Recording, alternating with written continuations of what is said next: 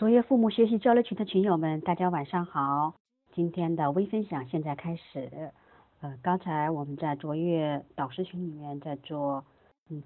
儿童敏感期的一个沙龙演讲的现场演示，所以学习永远是在嗯别人在休息或者玩的时候，你还在学习，这个才是不论是导师的成长之路，或者是专家成长之路，都是这样慢慢普及起来的。相信各位爱学习的家长们，你们也会嗯对孩子的绽放也越来越厉害。嗯，还是说一下，因为上一周我们在南京做内训，所以呢上一周就嗯分享时间就没有赶上，我们就暂停了一次。今天我们继续，呃我们会做父母吗之十二。呃最近两次呢，我们今天的主题呢主要是关于二胎的。这个来源呢，也来源于嗯《人民周刊》、《人民日报社》、《人民周刊特刊》、《家风》杂志一个嗯我们湖北呃北京的北京的卓越父母研究院的亲子导师风磊写的一篇文章。我之前嗯在荔枝里面读的时候，嗯有家人就说，哎老师你这里只有音乐，没有呃具体的内容啊，嗯确实是操作的失误，先给大家抱歉。嗯，然后我们今天会继续，呃，为什么会说，为什么会说这个主题呢？就像我们上回说到的，父母们呢，对于呃现在的父母们，对于儿童，对于子女教育，嗯，大概有百分之八十是缺乏相关的系统的呃学习的知识的。我们可能学到的一些都是零零碎碎的网络的，或者是大家看到的一点点。嗯，真正的系统性没有。其实真正的学习，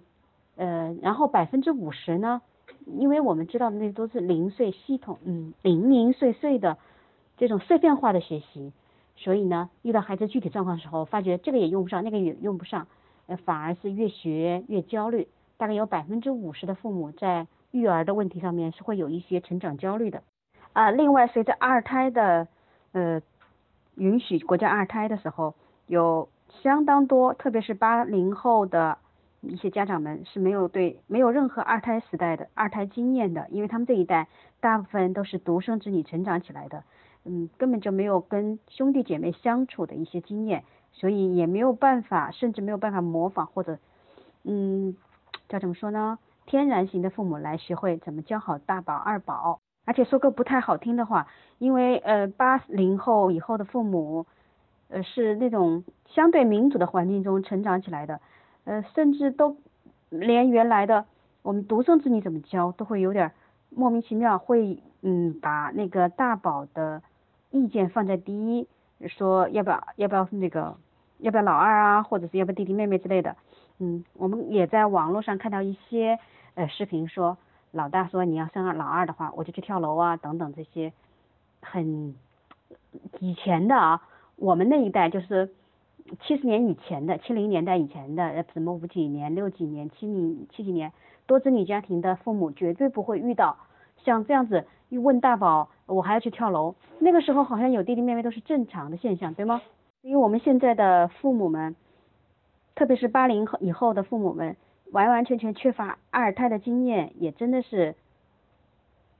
太正常了。这里他呃，这里的风磊这个。亲子导师就根据他自己的经验，他有一个两个女儿，一个七岁，一个两岁。嗯，他说到了，其实二胎家庭面临的这样几个问题：第一个，两个不同年龄段的孩子，他们的身心发展处在不同的阶段，表现出来的需求也不一样。第二，父母对于两个孩子的爱是否平等，会不会出现厚此薄彼的情况呢？三，两个孩子之间的冲突如何解决？四，四世同堂的相处问题。我们昨天也在这个群里面。听到了有二胎的妈妈说到的，呃，好像现实中的问题永远比文章或者是学习得来的东西好像更难更复杂，是吗？对，确实是这样子的。我想不光是二胎，所有关于父母教育的学起来、知道起来，永远比真正实践起来要容易太多。这又是为什么呢？然后搬家已经搬了一个礼拜的时候，突然。啊，我想还是在父母专业课里面提到的，我们是习惯生活在习惯的模式中，而不是应该的模式中。呃，我们记得有一个，比如每天，我记得当时搬家之前啊，我已经走原来那个家已经走了差不多四年还是六六年了。然后搬家已经搬了一个礼拜的时候，突然有一天，哎，我就埋头走走走，那我孩子在旁边大叫，哎，你往哪去啊？你怎么走的呀？啊，我一回抬头，哦，来呀，我又走到了原来老家的那个方向了。就知道一个六年的习惯，你想要呃一个礼拜的改变起来，其实还真不容易。其实我们都知道新家有多东进，对吗？其实养孩子也是这样子的，我们真的很不容易一下子就从我们习惯的思维模式或习惯的行为模式中跳跳脱出来。我们继续回来，还是嗯，我觉得呃这个风磊说到了有三个关键词，就是尊重、关爱和不干涉。其中我记得有一个他提到了这样一个故事。全春节前，全家出门旅行。姐姐和同行的一个小姑娘，每人买了一个冰淇淋吃。妹妹太小，没有给她买。结果妹妹站在两个姐姐跟前，想吃冰淇淋，就一直耐心的抬着头跟两个姐姐商量：“姐姐分一下好吗？”两个姐姐自顾自吃着，常常是妹妹问了好几句后，姐姐才给她喂一口。爸爸在一旁看到了，心疼妹妹，跟我说：“给妹妹也买一个冰淇淋吧，这样一直求着姐姐们好可怜。”我对爸爸说：“我不觉得有什么大问题啊。”妹妹也不会觉得委屈啊，她在学习想办法争取自己想要的东西，这不是很好吗？孩子在家庭学习如何相处，当他们踏入社会后，就会有很好的适应和应对方法。姐妹之间，姐妹之间也会学习建立一种他们各自舒适的平衡。大人的干涉只会打破这种平衡，适得其反。孩子们有孩子们的相处方式，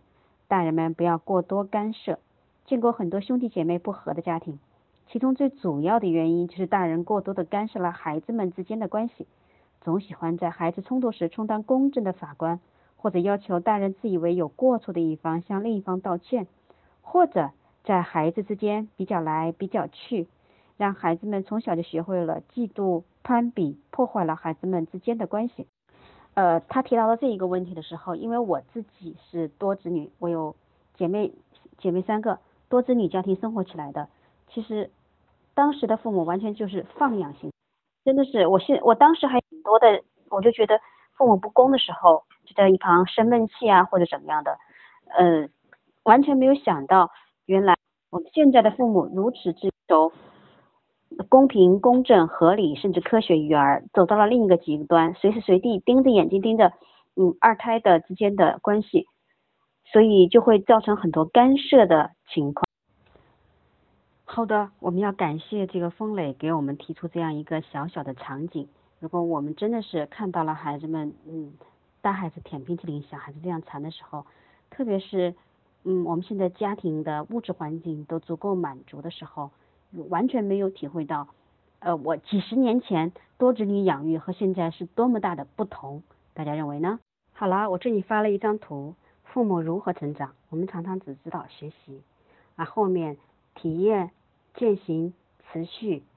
才能真正的成长起来。这个常常是我们缺乏的。呃，好在我们现在的学习和体加体验的这些课程会越来越多，学习加体验的这些嗯方法也越来越多。那现后面就是需要我们大家的践行和持续了。我想每一位都需要更多的去体验、践行，并且持续下去。作为父母，这就是为什么我们会做父母啊系列都已经讲到第二十二期了，但是可以讲的内容好像还更多，呃，可以遇到的问题也会越来越多。呃，问题其实不是问题，就像我们等一会儿给大家嗯转移一小段我们读的那个少有人走的路的第二段问题和践行，嗯，大家会知道为什么我们会需要这样子。其实我们真的是做到了吗？呃，原来我们会觉得。呃，很多学校的家长课堂、家长学校，甚至家长会，呃，都只是告诉你孩子做了什么，例行公事一样，孩子有哪些表现，成绩如何，呃，然后孩子们将向哪些地方发展，具体怎么样做，做的都是技术层面的层面的东西，呃，真正的关于，嗯，内在的、潜在的、潜意识的东西，其实在家长学校、家长课堂和家长会上面知道的非常之少，对吗？而且我们也常常不知道在哪里去找，即使是找到了这样心理学大咖课程啊，那个费用也是超级的，让人负担不起的。嗯好在现在我们这样的嗯局面越来越大的改进了。在我们这回的嗯卓越父母研究院的南京内训上，就把家校协作系统当做一个重点来为我们的亲子导师进行培养了。嗯，感谢各位的聆听，也感谢各位的守候。呃，希望今后这样的系统不但是给到的微课堂里面，还可以跟你们面对面交流，呃，面对面的我们来互动体验一下。好，今天的微分享匆匆忙忙就到此了，呃，我们下一周同一时间再继续。感谢各位的聆听。